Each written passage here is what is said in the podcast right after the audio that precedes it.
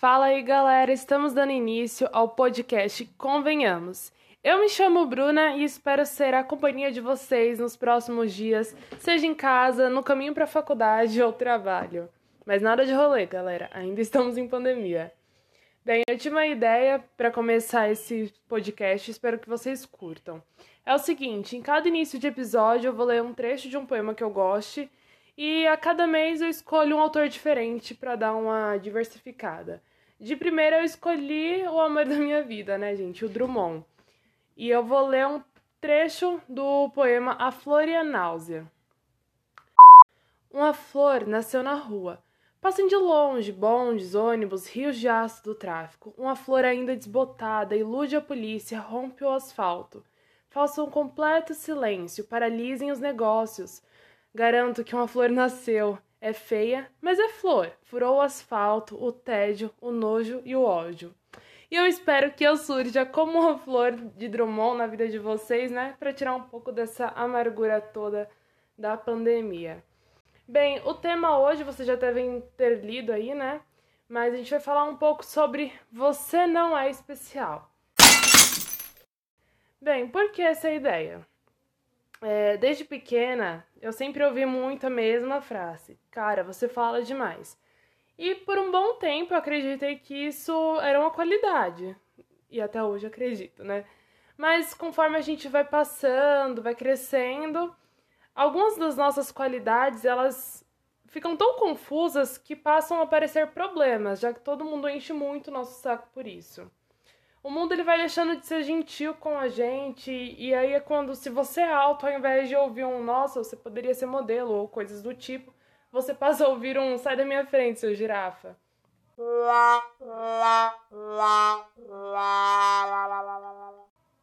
e tem que seguir o baile né? A gente vai segurando a lágrima chorando em posição fetal no quarto. Quem nunca? Ah doce amável adolescência mas é nesse momento, quando a gente se sente frágil, que a gente está crescendo, que a gente tem uma tendência, uma escapatória. A gente passa a se apegar à crença de que a gente é especial de alguma forma e que estamos destinados a coisas grandes e vamos passar por tudo isso porque lá no final tem um grande pote de ouro, porque a gente é especial. A gente passa a interpretar as críticas como inveja, né? tentativa de se, de se sentir melhor, né? Pode ser o meu karma estilo Dalai Lama. Nessa parte eu ia fazer um trocadilho com Jesus Cristo, mas achei Dalai Lama menos pesado, né? E tudo mais. Tradição cristã, vocês me entendem. Mas o ponto é: você não é especial. Nós não somos especiais e tá tudo bem, sabe? Acreditar que a gente é importante nos faz achar que todas as situações à nossa volta, sejam elas ruins, quando são ruins, é, acontece por inveja alheia, ou no meu caso, né, quando era pequena, porque eles não são tão bons com a palavra como eu. Mas na verdade é uma situação comum. Ela não é justa, mas ela pode ser verdade, né? Afinal, eu realmente era uma criança que falava demais e até hoje continuo assim. Mas isso não significa necessariamente algo ruim. Na verdade, sim, não significa nada. Não é ruim nem bom, é só um traço da minha personalidade.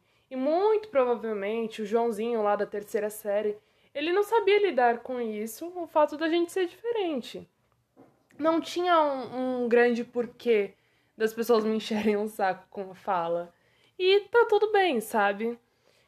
As pessoas, quando elas falam para todos, a gente pega um livro de autoajuda ou, sei lá, uma, uma palestra, quando eles falam que, ah, você é especial, você tá destinado a grandes coisas, eles esquecem de um ponto. O quão contraditória é essa frase? Porque eu não sei se vocês concordam, mas se todos nós somos é, especiais, então ser especial vai passar a ser o novo comum. Logo, ninguém vai ser especial. Ai, não sei se dá pra entender, mas fica aí o pensamento, entendeu? É... Gente, as pessoas elas são boas em determinadas coisas e às vezes elas não são.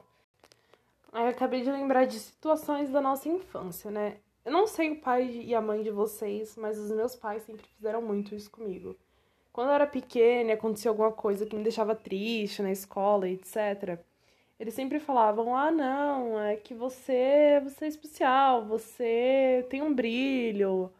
Essas coisas, sabe? Só pra tentar amolecer meu coração. Só que isso, mano, isso causa uma puta frustração, porque aí você cresce, você vê que o mundo não é do jeito que você esperava, você vê que não é fácil conseguir o que você quer e que as pessoas não são justas e não são amáveis, na verdade todo mundo é muito filho da mãe.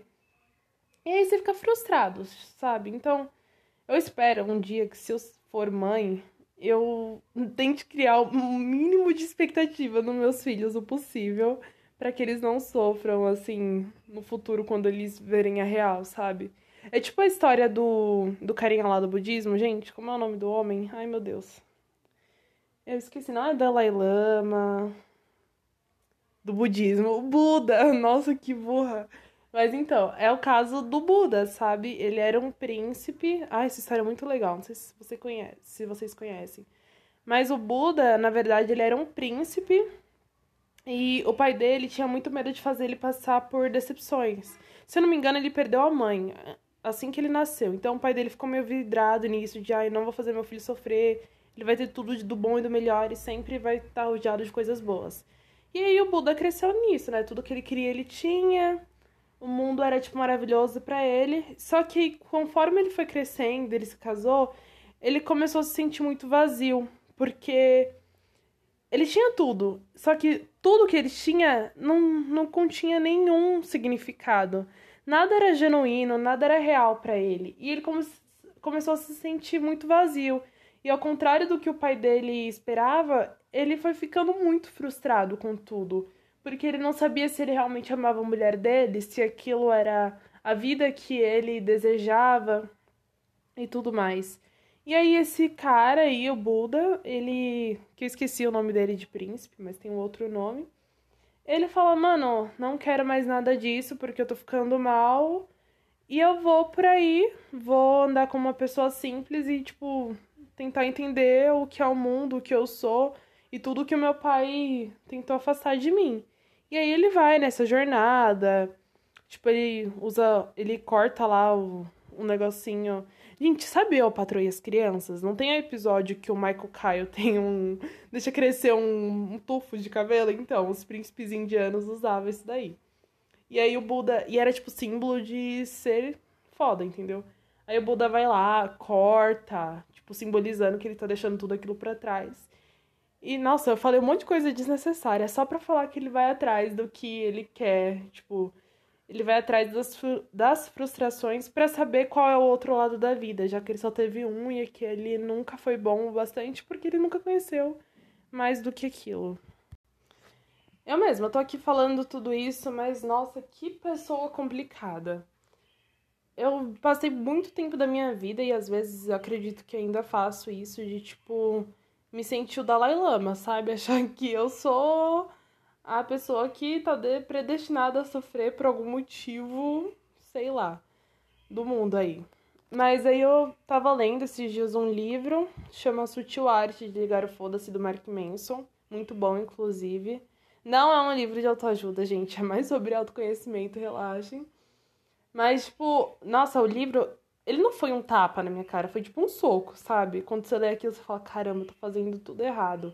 E por mais que a gente leia, entenda, ouça e saiba que a gente tá fazendo algo errado, é tão difícil a gente deixar nossos antigos hábitos, né? É tão difícil deixar de ser é, algo que a gente tá tão acostumado. Mas eu penso que, tipo, já é uma evolução quando a gente ouve esse podcast, por exemplo, ou lê o livro e para para refletir e consegue se identificar com algumas partes e ver que aquilo realmente tem nexo. Tipo, é uma vitória, galera. Sigam firme. Autoconhecimento é cada dia um, uma queda e no outro dia a gente levanta e cai de novo, entendeu? Ou às vezes você é tipo eu, sabe? Caiu e ficou, não levantou mais na trilha do autoconhecimento. Brincadeiras à parte. A parte boa da gente aceitar que nós não somos especiais e nem super incríveis, é porque assim a gente tira um pouco do peso das nossas costas, sabe? A gente diminui as cobranças e passa a fazer tudo o que é possível, sem pensar, nossa, tenho que fazer tal coisa porque todo mundo está dependendo de mim ou está esperando tal coisa de mim. E é bom, sabe? Não que você tenha que viver uma vida sem expectativas e no maior tédio. Não é isso. É só você não se apegar ao fato de que, ah, você é especial. Por que não? Você é uma pessoa comum. E ser especial às vezes pode dar um probleminha na gente. A gente começa a internalizar o, o vitimismo, assim, no fundo do nosso coração. Porque aí parece que tudo que acontece na nossa vida, tipo, ai, não é possível, só vai acontecer comigo. É como se a gente fosse os únicos pessoas do mundo e só ia acontecer tudo de ruim com a gente. E não é assim, sabe? As coisas ruins acontecem as coisas boas também. E às vezes você tá tão perdido ali vendo o que tá acontecendo de ruim na sua vida que você passa a não olhar o que é bom. Você passa a não entender, sabe? Tipo, a não observar aquele dia que você ouviu uma música incrível e se sentiu, nossa, maravilhado, ou quando você saiu com os amigos e riu a noite toda.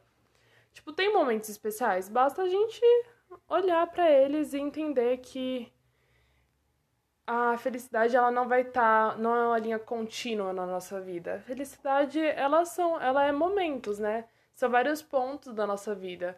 Porque se a gente fosse feliz todos os dias, a gente nunca saberia que estaria sendo feliz. Não sei se vocês vão entender o que eu tô falando agora, mas é tipo assim: se você come todo dia lasanha, por mais que ela seja gostosa, você não tem a noção que ela é gostosa porque você nunca comeu outra coisa. Então você acha que aquilo não é bom, mas na verdade você só não teve um outro ponto de vista, porque se você comer um giló depois da lasanha, você vai ter ideia de que o giló é péssimo. Desculpa aí pessoas que gostam de giló, vocês nem são seres humanos.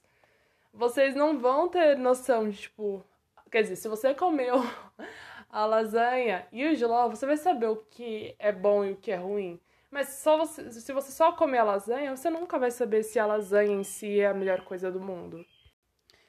Mas, gente, foi isso. O podcast, ele tá andando, tá começando agora. Tenham paciência de novo comigo, porque é difícil, não sou do mundo da edição, sou só do mundo da comunicação mesmo e tô aprendendo junto com vocês. Então, beijão, galera. Até o próximo podcast. Convenhamos, esse episódio foi bom, vai. Gente, mas a mensagem que eu quero deixar com esse podcast é que tá tudo bem você não se sentir a pessoa mais especial do mundo. Porque afinal, todo mundo é normal. E, tipo, tá tudo bem ser o nosso normal. É tranquilo, não é algo ruim, sabe? Vamos desmistificar um pouco isso de que todo mundo tem que ser incrível. Não é bem assim.